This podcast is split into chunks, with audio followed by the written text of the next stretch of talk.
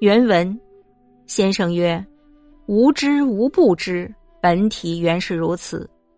譬如日未尝有心照物，而自无物不照；无照无不照，原是日的本体。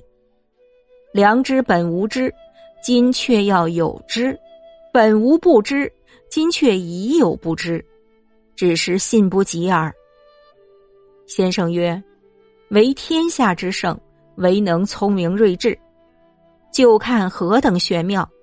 今看来，原是人人自有的。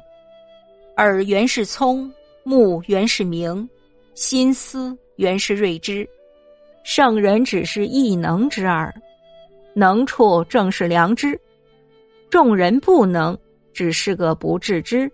何等明白简易？译文：先生说。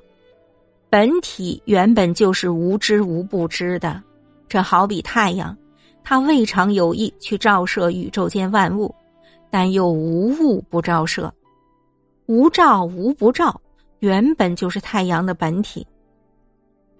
良知本来是无知的，如今却要它有知；良知本来是无不知的，如今却怀疑它有不知。这些只因不能完全相信良知罢了。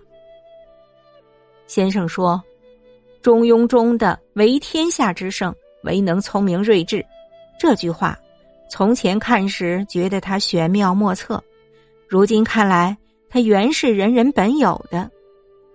耳原本就聪，目原本就明，心原本就睿智。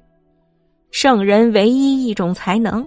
即是致良知，普通人不能做到这点，只是因为不能致良知，这是多么的明白简易啊！